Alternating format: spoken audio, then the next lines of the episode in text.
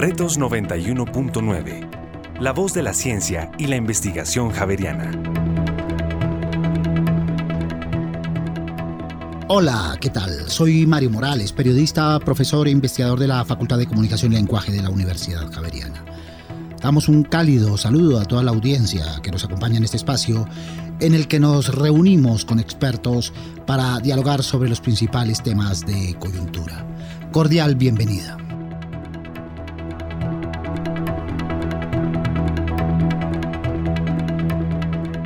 La natividad de Jesús o el nacimiento de Cristo es una de las bases o fundamentos de la fe cristiana. La Navidad que se celebra este 25 de diciembre desde hace unos 16 siglos desde el punto de vista cronológico juega un papel importante en el año litúrgico cristiano. Es la festividad que conmemora el gran misterio de la encarnación, el gesto divino de Dios por salvar al ser humano a través de su Hijo. Es una tradición, una fiesta y una conmemoración. Cabe preguntarse, ¿la historia que conocemos es una historia exactamente igual a la que se describe en los evangelios bíblicos de Mateo y Lucas? ¿Qué tiene que ver con la realidad histórica? ¿Cuál es el verdadero contexto del nacimiento de Jesús? ¿Cuál es el significado detrás de todos y cada uno de los elementos que conmemoramos por estos días? ¿Cuál es el origen de la tradición, su evolución, su reconfiguración y su resignificación? Pues para profundizar en esa historia, significado y origen del nacimiento de Jesús, hoy nos acompañan Juliana Martínez, coordinadora del proyecto Peregrinos en el Centro Pastoral San Francisco Javier de la Universidad Javeriana. Juliana, bienvenida, feliz Navidad. Muchas gracias. También para ti feliz Navidad y para todos los que nos están escuchando.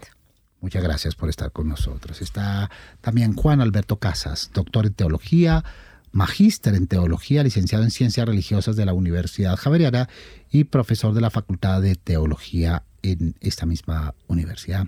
Juan Alberto, bienvenido, feliz Navidad. Hola Mario, feliz Navidad y feliz Navidad para quienes nos escuchan. Feliz Navidad para todos nuestros oyentes y para todo nuestro país. Para empezar, escuchemos cuáles son las percepciones que tienen nuestros oyentes sobre el tema del nacimiento de Jesús. Pues con mi familia habitualmente rezamos las novenas, creo que eso es una tradición que siempre hacemos. El 24 en mi casa rezamos la novena, luego vamos a Eucaristía normalmente en la noche, que es como la que hacen especial por Navidad. Eh, y luego normalmente como que hacemos la cena juntos, si estamos en Bogotá la hacemos eh, como en la casa, pero si estamos con mi familia en Santander es muy común hacer tamales entre todos juntos.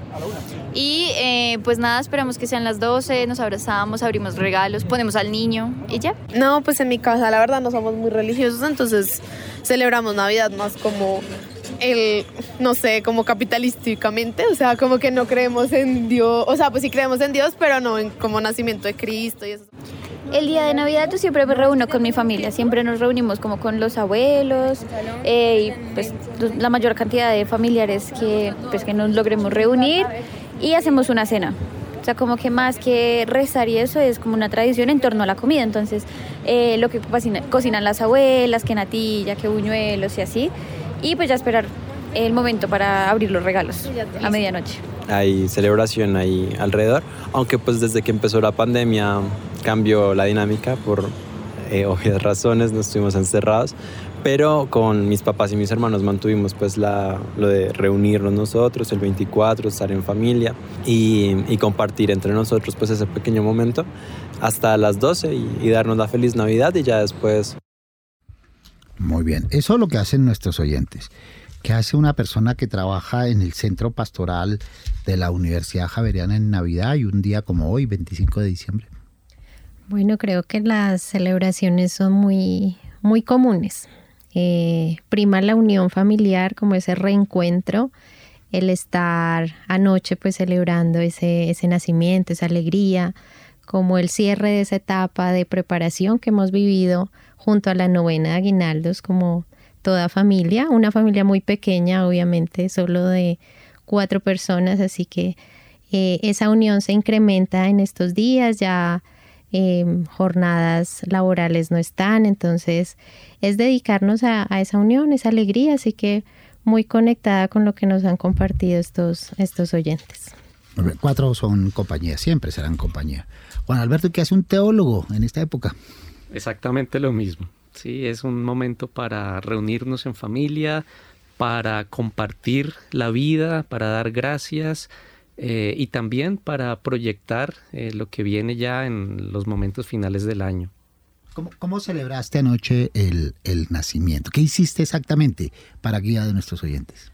Bueno, eh, tenemos la celebración de la novena de, de Aguinaldos, la cena navideña, algo que acostumbramos siempre es cocinar entre todos y también compartir los detalles y la vida y la vida, disfrutar la vida.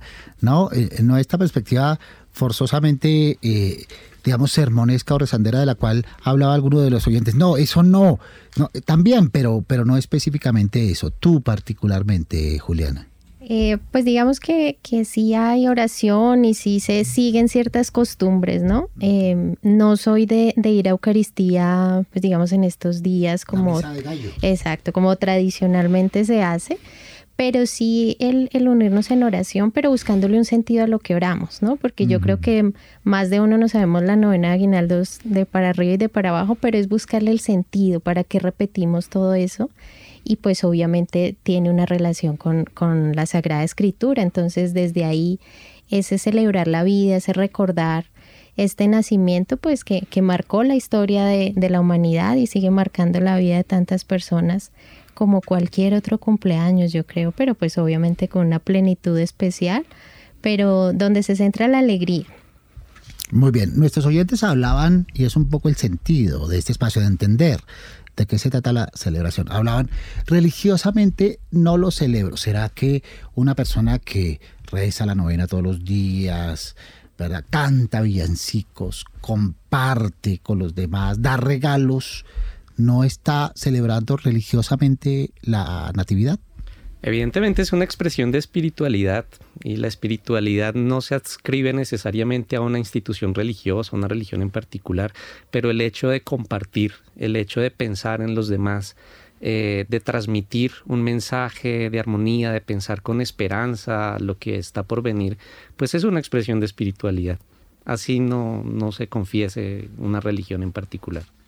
Muy bien. Para quienes no están eh, todo el tiempo preguntándoselo, Juliana, ¿qué celebramos anoche y qué estamos celebrando hoy? Pues anoche celebrábamos como esa, esa llegada pues de, Jesús, ¿no? A la, a la historia humana, eh, recordando pues como ese, ese nacimiento. Eh, y hoy pues seguimos con esa con esa natividad, con esa presencia de ese, de ese Salvador que está en, entre nosotros y que se hace cotidiano. Entonces, por tradición celebramos esa, esa noche de Navidad en la cual pues se, hacen presentes esas promesas de, desde el Antiguo Testamento y que están pues hoy se hacen realidad en nosotros y recordamos pues ese, ese nacimiento. En algunas religiones se separa, digamos, la Navidad eh, en sentido cultural, religioso, y otra el nacimiento de Jesús, que incluso en iglesias ortodoxas eh, se celebra eh, en la primera semana de enero. ¿Cómo explicarle a nuestros oyentes el nacimiento de Jesús y el misterio de la encarnación? Porque no se trata solo de un cumpleaños, ¿verdad? Es cierto, eh, lo que estamos celebrando en el fondo es precisamente el inicio del misterio de la encarnación del Señor que conduce hacia la Pascua. Y eh, la encarnación tiene un motivo fundamental y es que Dios no quiere parecerse, sino que se hace como toda criatura, se hace como todo ser humano para vivir, para asumir la realidad humana y transformarla y redimirla. Eso es lo que estamos celebrando, es el don de Dios mismo, la autodonación de Dios a la humanidad. Es una gracia entonces, Juliana, ¿verdad? Y es un favor de Dios de acercarse a los hombres a través de su Hijo para decir, oiga, sálvense.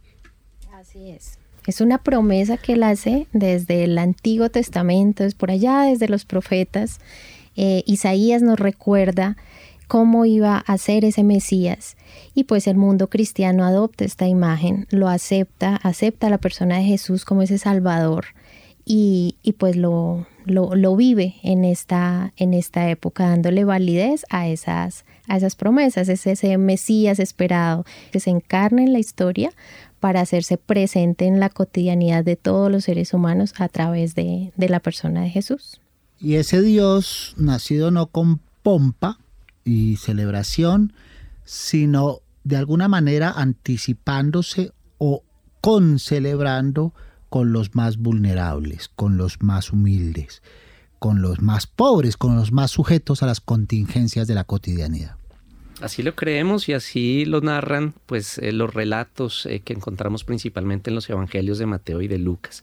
¿sí? Dios se contemporaniza eh, con la realidad humana, especialmente la más vulnerable. A propósito de los evangelios y en esta mirada que hacemos desde lo documental, desde lo histórico y desde las creencias, ¿cuál fue el primero de los dos evangelios y cuál es la diferencia en su tratamiento para conocimiento de las personas?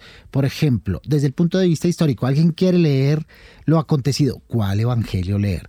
Desde otro punto de vista, qué sé yo, el espiritual, ¿cuál evangelio leer? Eh, tenemos que afirmar que realmente no sabemos mucho sobre el nacimiento de Jesús. Sabemos que nació. Más allá de eso, las condiciones, eh, las características, incluso el lugar, eh, pues se está especulando mucho. Los relatos que encontramos principalmente en Mateo y en Lucas son elaboraciones teológicas. Eh, entre los dos evangelios, el más antiguo parece ser que es Mateo, escrito alrededor de los años 80. Lucas se ubica alrededor de los años 90 y cada uno de ellos tiene una particularidad con respecto a, los relatos mismos del nacimiento e incluso contradicciones vamos a encontrar. ¿sí? La perspectiva eh, de del nacimiento en un pesebre es propia de Lucas. En Mateo vamos a encontrar ya una referencia a una casa más que un pesebre. En Lucas hay un relato de un desplazamiento de José con María desde Nazaret de Galilea hasta Belén de Judea, precisamente para dar cumplimiento a las promesas. Ahí hay unas insistencias teológicas más que históricas, pero insisto, no sabemos mucho sobre, históricamente hablando, sobre el nacimiento de Jesús. El relato de Lucas, que además está escrito por, por un encargo, ¿no? Del encargo del apóstol eh, Pablo, tiene más ese interés de intentar documentar en esta perspectiva de creación de la iglesia primitiva, de convencer, en el buen sentido de la expresión, de que eso sucedió más o menos así para que la gente de aquel entonces pudiera entenderlo, Juliana. Así es, digamos que todos los evangelios nacen de una experiencia comunitaria y de, y de una experiencia de fe cómo entendían esas primeras comunidades este tipo de acontecimientos y cómo, así como lo dices, cómo lo aterrizan a una historia que sea común, a un lenguaje que sea común y que sea fácilmente identificable. Entonces, por eso hay un nacimiento, un ser humano que nace en unas condiciones particulares, con unos elementos interesantes allí para, mm, pues para leer, para aproximarnos a ese texto bíblico, pero como lo dices, pues también Lucas eh, se presenta como un historiador, como alguien que investigó a muy, con mucho detalle todos estos acontecimientos para poder narrar estos, estos hechos que están allí. Deteniéndonos un poco en ese relato, oh, Juan Alberto, ese relato de Lucas es una, un relato biográfico y casi una historia clínica, ¿no? que obedece un poco a la formación de su autor. Eh, ahí tenemos que hacer eh, una, precisión porque es biográfico en, no en el sentido de las actuales biografías que tenemos en la actualidad. Eh, no pretende concebirse como según las historiografías contemporáneas. Asume un género literario que ya existe en el mundo grecorromano que es la bios, pero lo que insiste no es tanto en una historicidad sino en una comprensión teológica de los acontecimientos. Muy bien, en la idea de que fuese asimilado en ese entonces. Avanzábamos sobre diferencias y confluencias de esos dos evangelios en torno al nacimiento de Jesús. ¿Cuáles fueron las fuentes de los dos autores bíblicos? No lo sabemos. Sí, parece ser que es tradición, especialmente para los relatos del nacimiento e infancia de Jesús. Eh, para el resto del ministerio público de Jesús, la fuente es Marcos, pero para los relatos propiamente de la infancia y el origen de Jesús eh, parece ser que es tradición oral, pero es una tradición eh, reelaborada principalmente en función de una intencionalidad de fe. Y son, uno puede mirar y comparar ambos relatos, esencialmente son diferentes incluso la presentación de los protagonistas. Mateo va a hacer una insistencia en los padres, entonces el anuncio va a ser dirigido a José en sueños, mientras que en Lucas el anuncio es dirigido a María. En Lucas le va a dar un realce enorme a la, mujer y cómo eh, la mujer eh, participa de este legado salvífico de Dios a través de la llegada de Jesús. No solo María, sino también, por ejemplo, Isabel, más adelante Ana, en la presentación de Jesús en el templo. Pero hay insistencias teológicas diferentes en ambos relatos.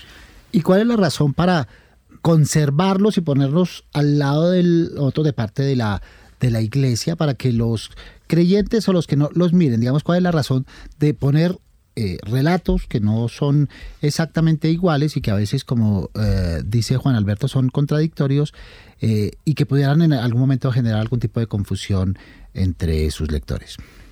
Pues yo creo que no, no hay confusión, sino que hay versiones diferentes de, de un mismo hecho. ¿sí? Pero la idea es presentar a ese Jesús como un ser humano que, que, llega a la historia como cualquier otro ser humano, ¿sí? Presentar esa parte humana de ese, de ese Jesús Salvador. Y qué más que hacerlo es a través de, del nacimiento, como nace cualquier otro ser humano, como te decía antes, pues en unas condiciones especiales.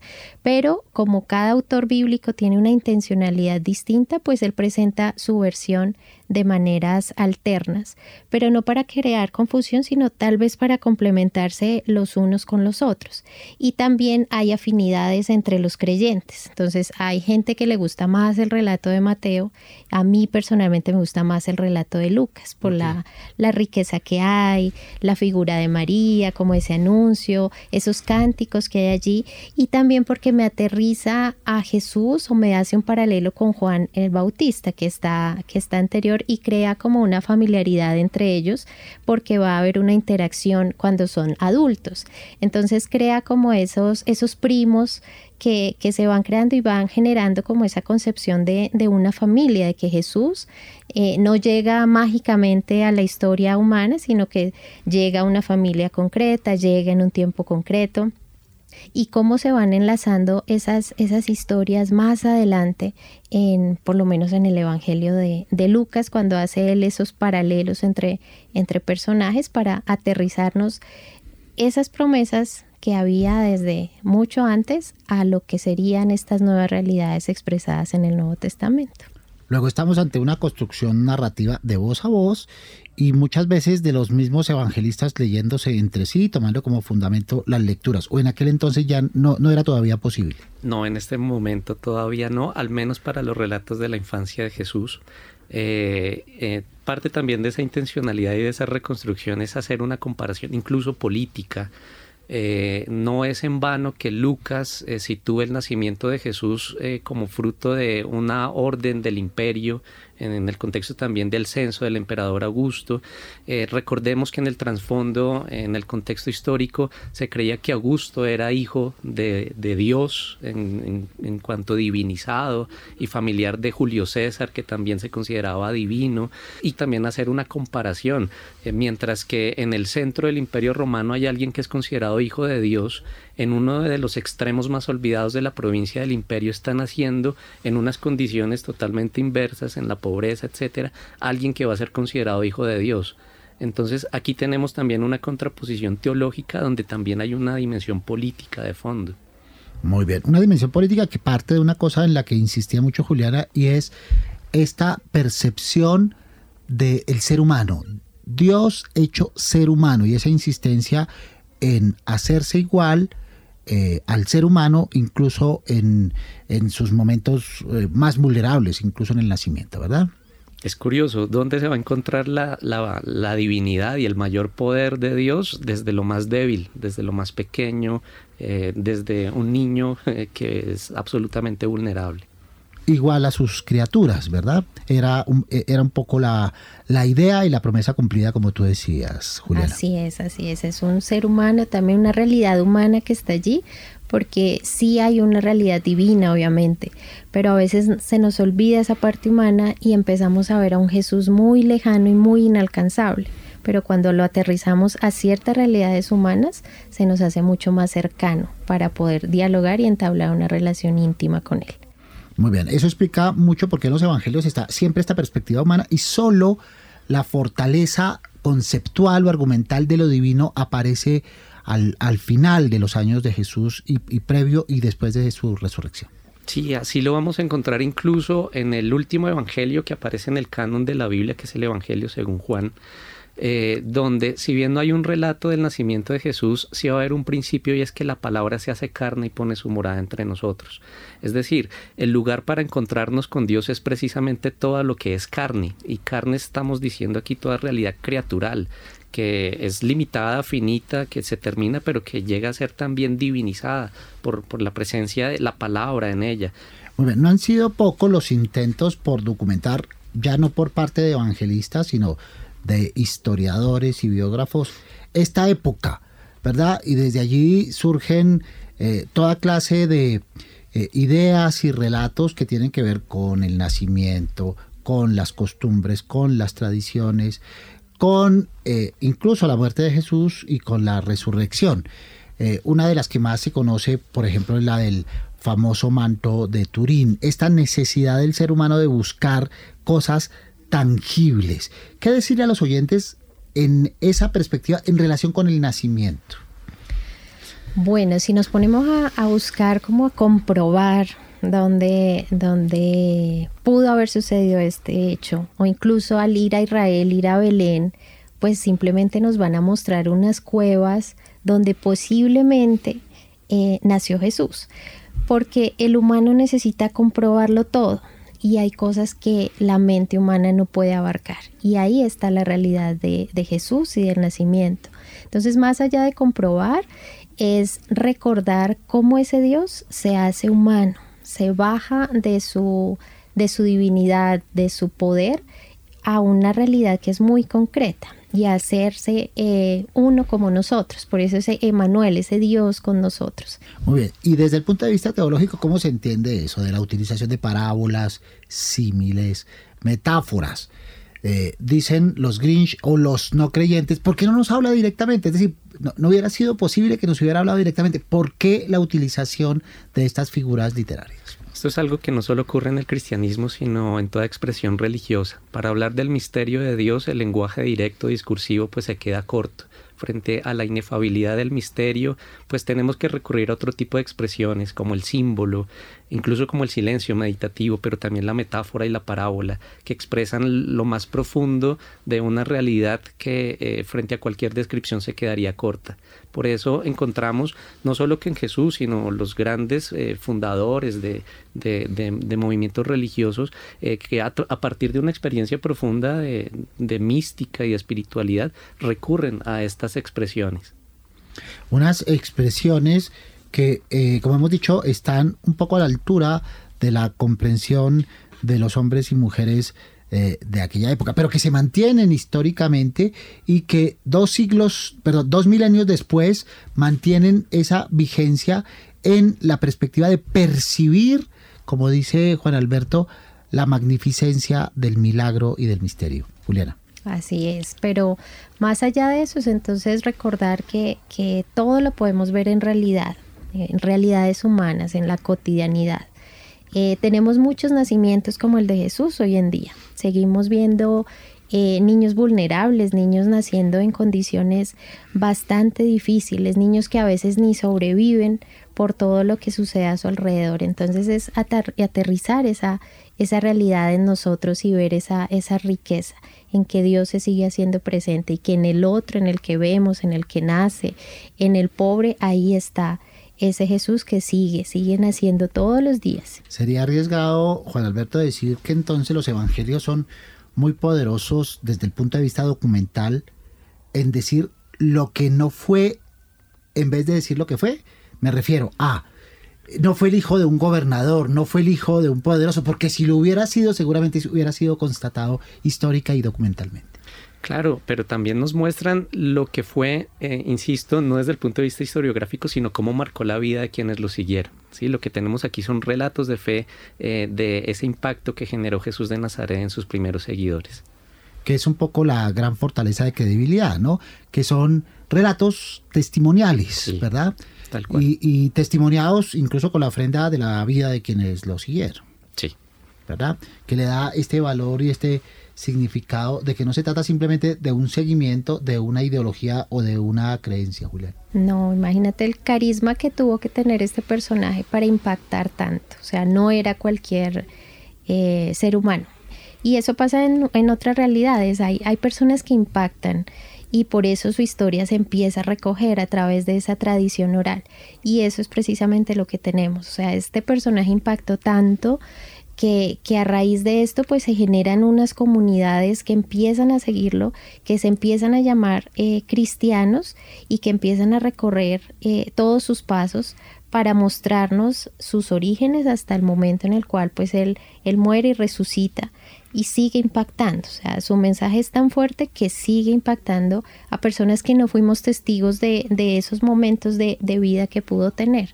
Un relato, eh, Juan Alberto, que no obstante lo que hemos dicho, mantiene este carácter de coherencia con base en escrituras previas, las del Antiguo Testamento, y que hablan de un proceso narrativo, ¿verdad? A manera de promesa que se cumplió fielmente desde ese punto de vista del relato, ¿cierto? Tal cual, estos relatos de hecho están recurriendo a un método que ya existe en el mundo judío del siglo I que se llama el Derash, ¿sí? y a través del cual se quieren leer los acontecimientos del presente a la luz de las escrituras, en este caso del Antiguo Testamento. Por ejemplo, en el Evangelio de Mateo lo que vamos a encontrar es que se quiere presentar a Jesús como un nuevo Moisés, y por eso no acaba de nacer y ya está siendo perseguido como por un rey. Del mismo modo como Moisés eh, casi pues que muere en, su nacimiento y, es salvado milagrosamente precisamente por miembros de la corte del faraón que quiere matar a los niños. Entonces vamos a encontrar esos paralelos también en los relatos eh, del nacimiento de Jesús, presentándolo también desde una perspectiva teológica. Muy bien, ponemos unos puntitos suspensivos y ya regresamos a este espacio para seguir hablando de la fiesta de hoy, de la celebración del año, de la celebración y de la tradición del nacimiento de Jesús con Juan Alberto Casas, doctor en teología, magíster en teología, licenciado en ciencias religiosas de la Universidad Javeriana y profesor de la Facultad de Teología de la misma universidad, y con Juliana Martínez, coordinadora del proyecto Peregrinos en el Centro Pastoral San Francisco Javier de la Universidad Javeriana. En instantes volvemos con ustedes. Retos 91.9 Blackbird singing in the dead of night. Take these sunken eyes and learn to see. Mm.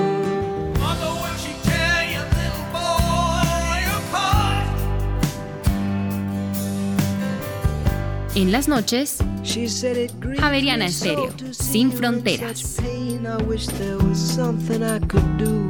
To make you smile again. I said, I appreciate that. And would you please explain about the 50 ways? Retos 91.9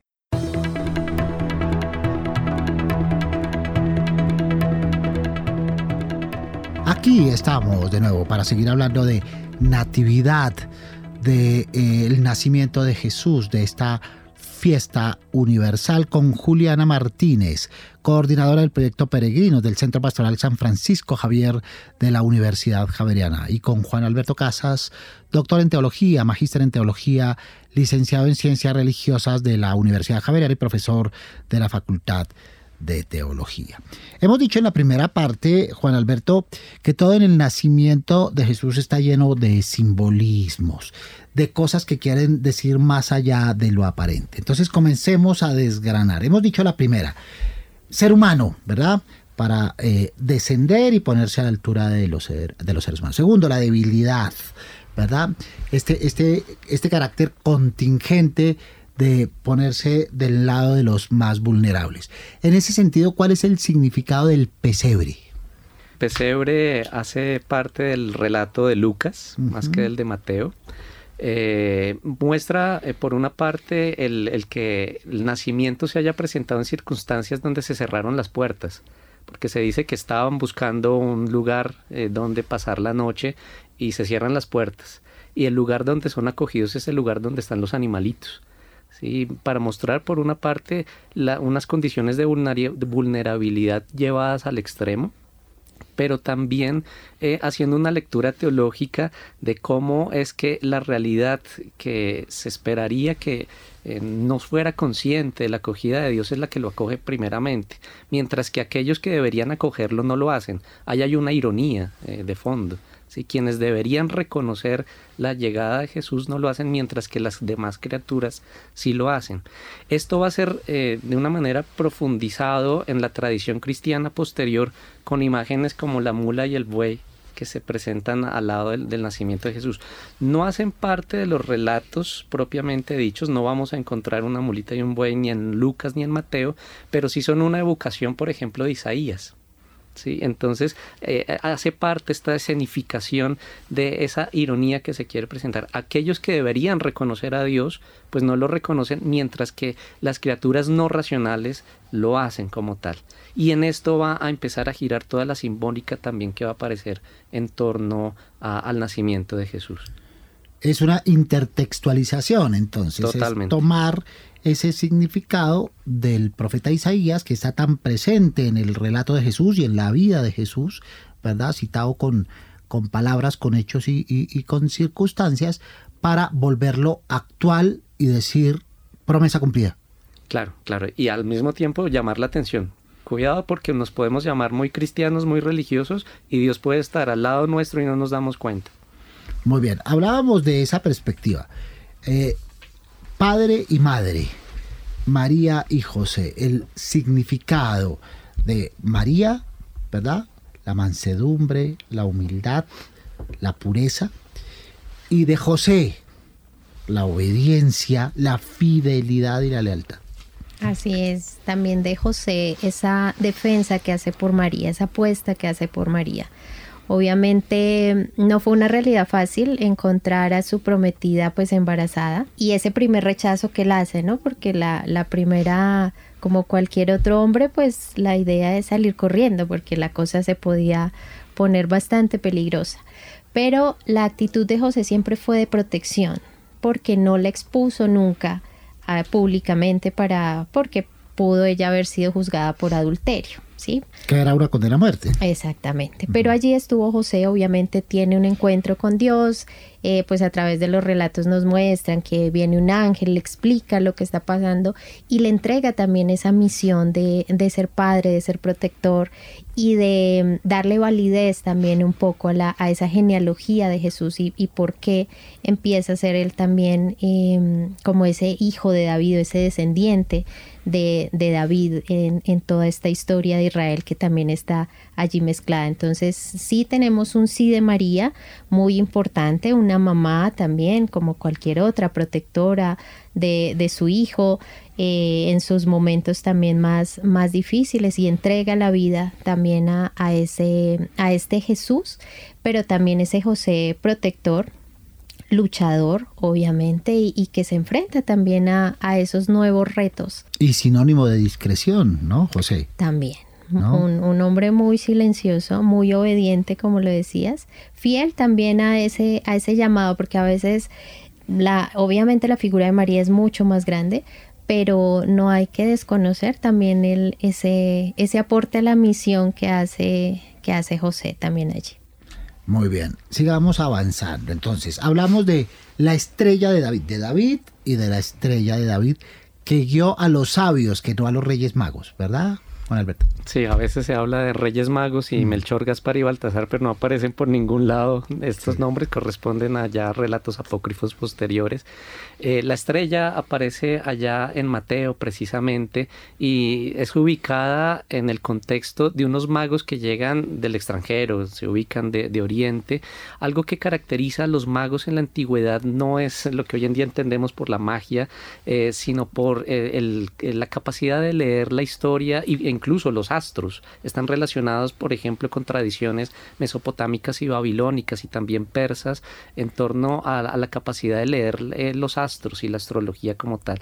Y en ese contexto va a aparecer esta estrella eh, que va a posarse sobre Belén, mostrando también parte del designio de Dios. La creación entera, el cosmos, eh, hace parte del plan y en este caso lo que va a ser la estrella es un lugar indicativo para el eh, ser ubicado el nacimiento de Jesús.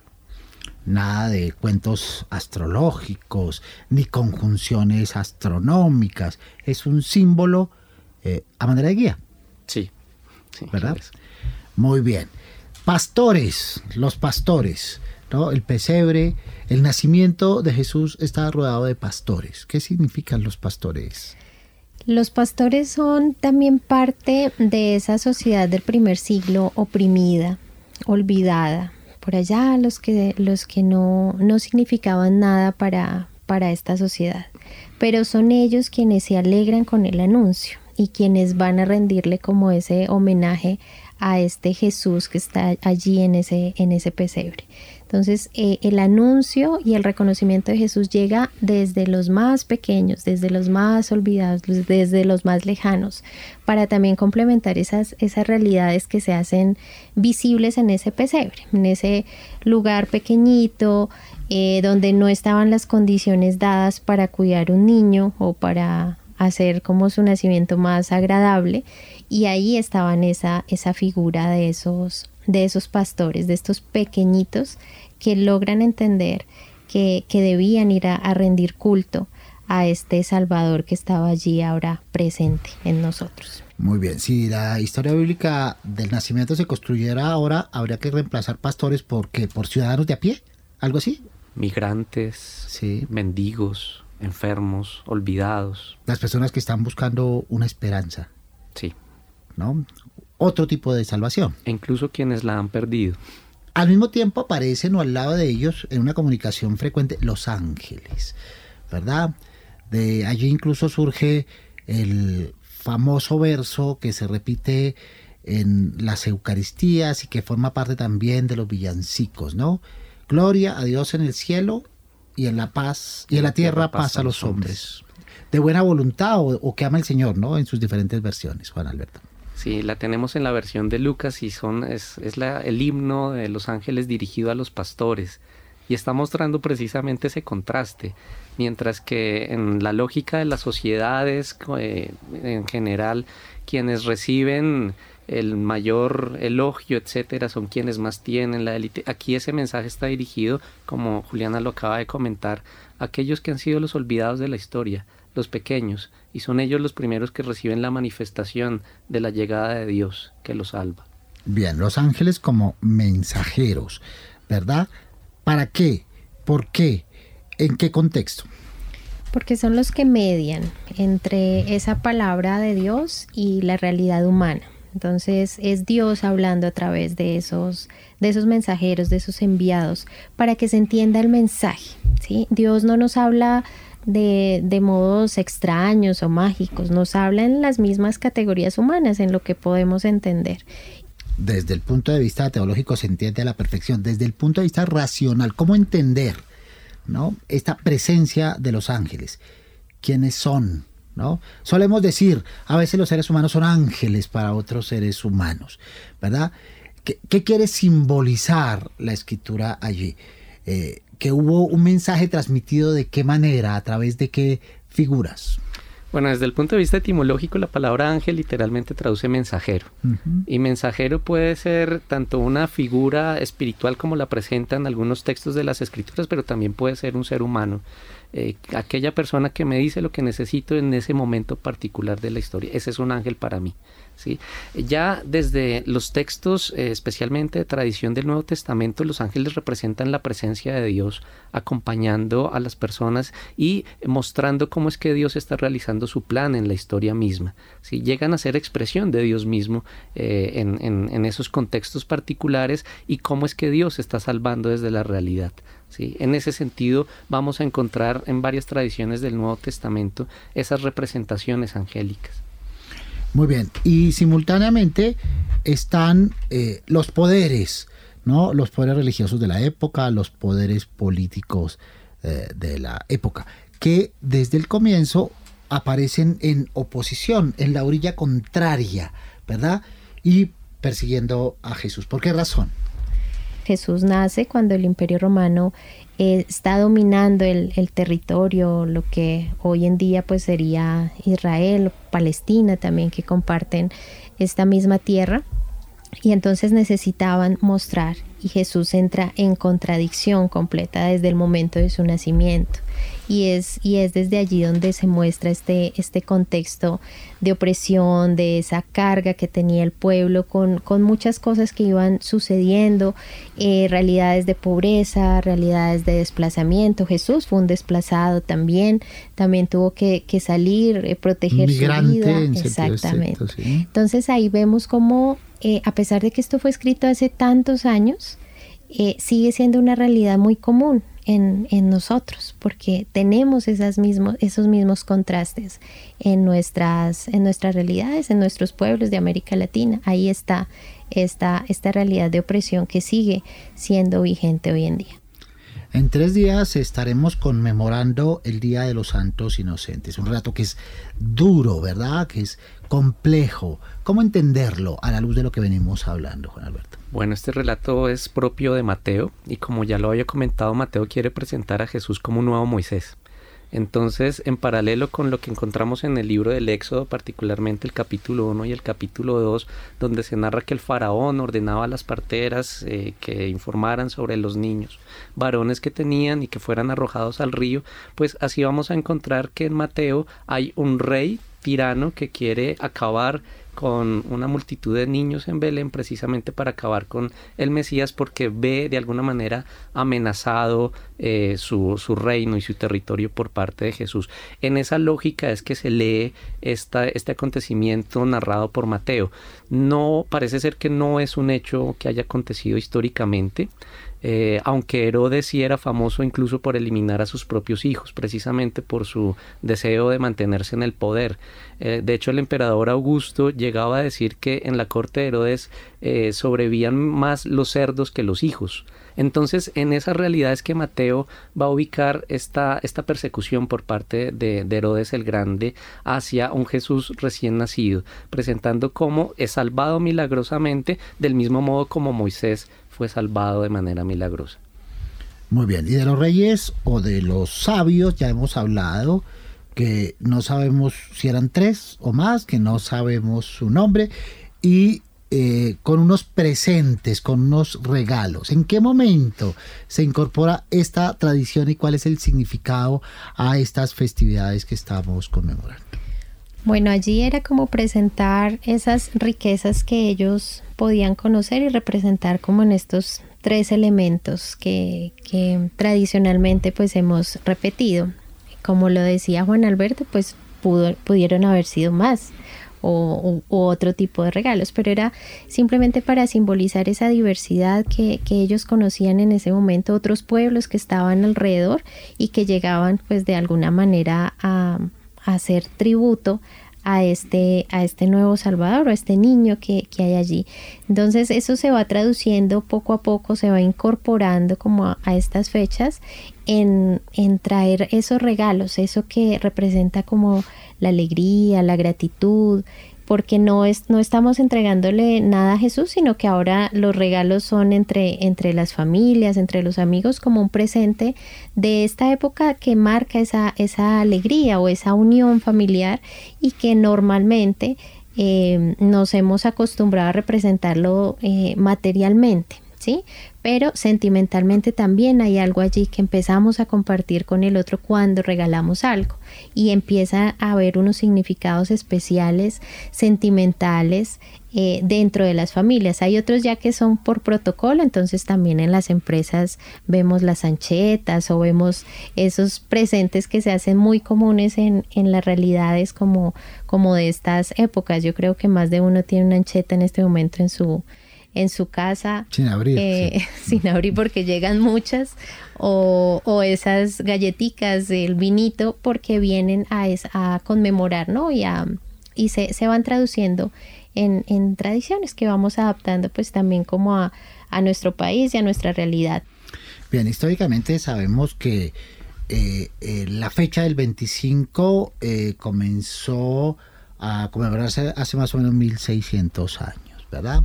Que el pesebre fue incorporado por Francisco de Asís en el año 1223, ¿cierto? ¿En qué momento se incorporan las figuras de los sabios? ¿Quién las incorpora y cuál es el significado de los tres presentes?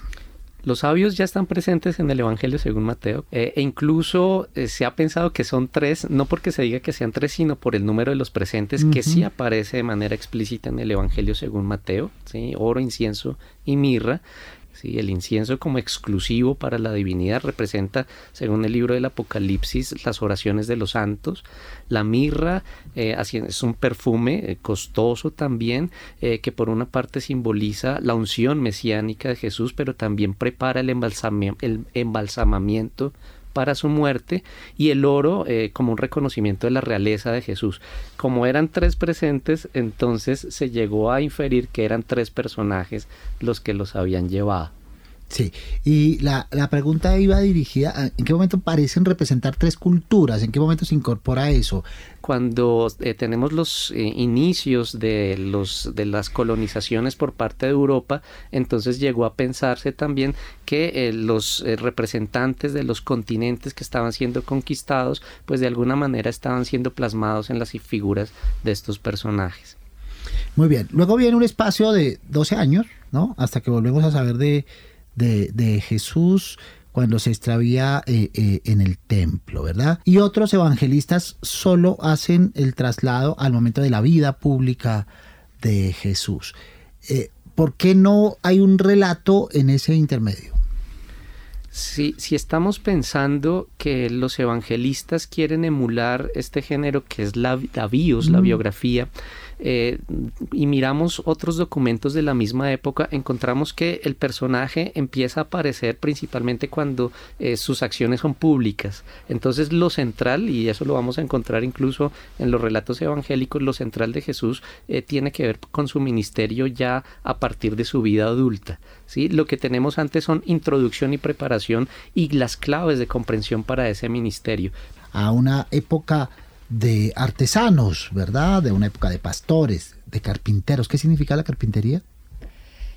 Pues precisamente eso, eran, eran artesanos y no eran tampoco tan pobres, digámoslo así, o tan, bueno, no sé cómo sería el, término. En situación de indigencia. Exacto, porque a veces mostramos como esa, esa imagen, no, su trabajo con, con las manos era muy valioso, como pasa también hoy en día, el valor de hacer las cosas con las manos es, es muy alto y es muy apreciado también por por diferentes personas. Entonces allí también están estas realidades que y posiblemente Jesús también pues eh, aprendió el oficio de su familia porque pues eh, era la manera de, de, subsistir en sus primeros años años de vida. ¿Cómo se conmemoraba, si se conmemoraba en esos primeros 420 años el nacimiento de Jesús cuando no estaba asociado a una fecha determinada? ¿O no se tiene conocimiento histórico al respecto? No tenemos conocimiento. Sí, es a partir del siglo IV donde empezamos a encontrar las primeras fuentes que lo relacionan con la fiesta de las Saturnalias romanas y la fiesta de Helios Invicto,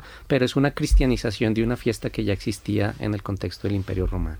Muy bien, y por otro lado, la aparición del pesebre en, el siglo XII, en el siglo XIII, habla de, esta reconstrucción de la que hemos hablado. A partir de ahí comienza una evolución del, del pesebre con símbolos que se mantienen y otros que se le han ido incorporando, ¿verdad? ¿Qué decir a nuestros oyentes sobre, sobre el pesebre? ¿Qué es lo básico del pesebre? ¿Qué es lo necesario del pesebre? ¿Y qué es lo superfluo que podría existir allí desde el punto de vista espiritual? Aquí es importante tener en cuenta que lo central del pesebre no son las figuras, es cómo el Señor es capaz de encarnarse en cada uno de nosotros y cómo nosotros lo reconocemos presente en esa realidad nuestra. ¿sí? No es tanto hacer una representación con figuras, sino cómo nosotros somos pesebre en sí mismo. Y en la idea, eh, digamos, un poco de, continuidad de la tradición, eh, es un pesebre que no se desbarata hoy, ¿cierto? No, no, no. Por, por tradición lo tenemos por allá como hasta el 6 de enero, sobrevive hasta enero, porque eh, para algunos van como colocándole ciertos símbolos a sus, a sus pesebres o a sus nacimientos. Y si lo miramos por tradición, pues hasta ahora vamos en el nacimiento. Entonces nuestros pesebres sobreviven unas semanitas más. Además hay personas que duran mucho tiempo eh, preparando como estos, estos pesebres. Hay unos pesebres inmensos. Entonces pues que, que valga la pena estar eh, durante unas semanitas más eh, disfrutando de estas, de estas tradiciones. ¿Y por qué no se mantiene la tradición, Juan Alberto, de dejarlo hasta el bautismo de Jesús, que es cuando realmente termina la Navidad? Es cierto, yo me hago la misma pregunta. Sí, también hay que tener en cuenta que la, la Navidad realmente empezó el día de hoy.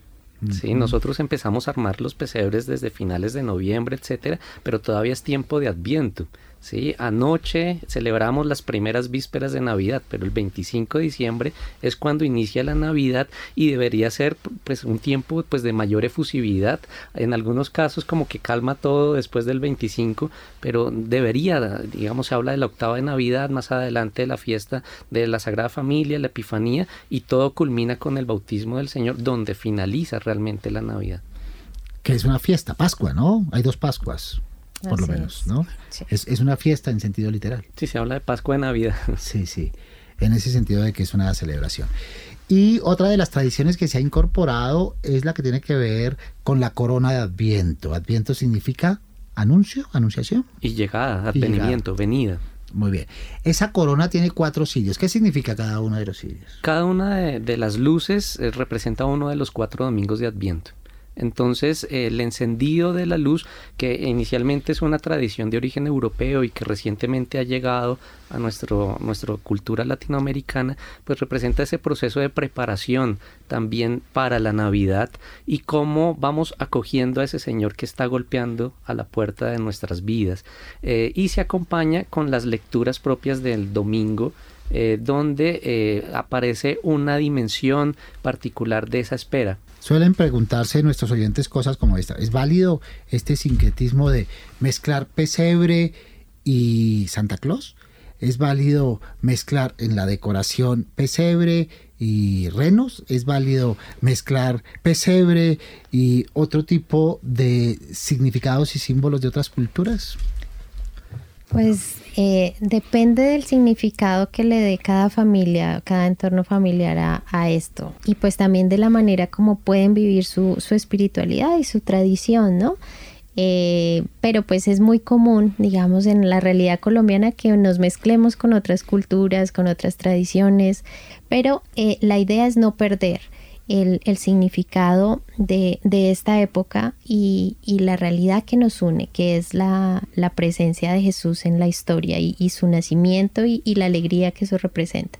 Porque no son excluyentes, sino se trata de eso, sino de mantener la fe viva, la tradición viva y la creencia viva. Pues muchas gracias a Juan Alberto Casas y a Juliana Martínez. Escuchemos a los oyentes en el cierre de nuestro espacio para eh, concluir este programa dedicado al nacimiento de Jesús? Eh, recomiendo que no toten pólvora, aunque es divertido, pues es muy divertido, pero pues no lo hagan por los animalitos. Disfrutar y pasar con la gente que, que uno quiere, no necesariamente tiene que ser la familia, sino pueden ser amigos, puede ser la pareja o algo por el estilo, pero estar con, con gente que uno quiere y compartir ese momento con las personas importantes. No totear pólvora porque muchas personas siempre se queman y eso termina como en tragedia y se supone que es un rato agradable y pues también afecta mucho a los animalitos y eh, pues yo creo que es un tiempo para pasar en familia entonces como tomar con moderación. Bueno, para estas navidades mi recomendación es que puedan sacarle a estas fechas festivas la mayor felicidad posible, siempre con responsabilidad, sin pasarse en los tragos, sin pasarse con la pólvora porque asustan a los animalitos, disfrutando del mayor tiempo en familia o con sus seres queridos, amigos y pareja que tengan y sobre todo con ustedes mismos. Yo creo que lo más importante es ser responsables, que sin importar la manera en la que decían celebrar, sea una reunión pequeña familiar, una fiesta, que sean muy responsables eh, con los niños, con, con la gente que está en la calle, si toman que no salgan a manejar eh, la pólvora. Yo sé que es un momento en el que llama la atención hacia los niños, pero hay que tener mucho cuidado con eso. Muy bien, muchas gracias a nuestros oyentes y sus recomendaciones. Gracias a Juliana Martínez, coordinadora del proyecto Peregrinos en el Centro Pastoral San Francisco Javier de la Universidad Javeriana. Felices Pascuas, Juliana. Igualmente, y que sea todavía unas semanas de alegría que se represente en cada vivencia que tenemos todavía. Que así sea. Juan Alberto Casas, doctor en teología, magíster en teología, licenciado en ciencias religiosas de la Universidad Javeriana y profesor de la Facultad de Teología. Muchas gracias y felices Pascuas. Gracias Mario, felices Pascuas para ti también, Juliana y todos los oyentes. Felices Pascuas para nuestros oyentes que nos acompañan semana a semana en este espacio y participan aquí en donde expertos y académicos estamos para servir al país. Muchas gracias también a las personas que hacen posible este programa. En la producción periodística, Sofía Neira y Juliana Sánchez. En la ingeniería de sonido, Andrés Neira. En la asistencia de producción, Sebastián Ortiz Pérez. Recuerden que cada semana y en este mismo horario los esperamos para tratar temas de coyuntura de interés nacional. Soy Mario Morales, periodista y profesor investigador de la Facultad de Comunicación y Lenguaje de la Universidad Javeriana. En una semana, en Año Nuevo, nos escuchamos en este espacio Dios mediante. Aquí los esperamos. Hasta entonces. Feliz año.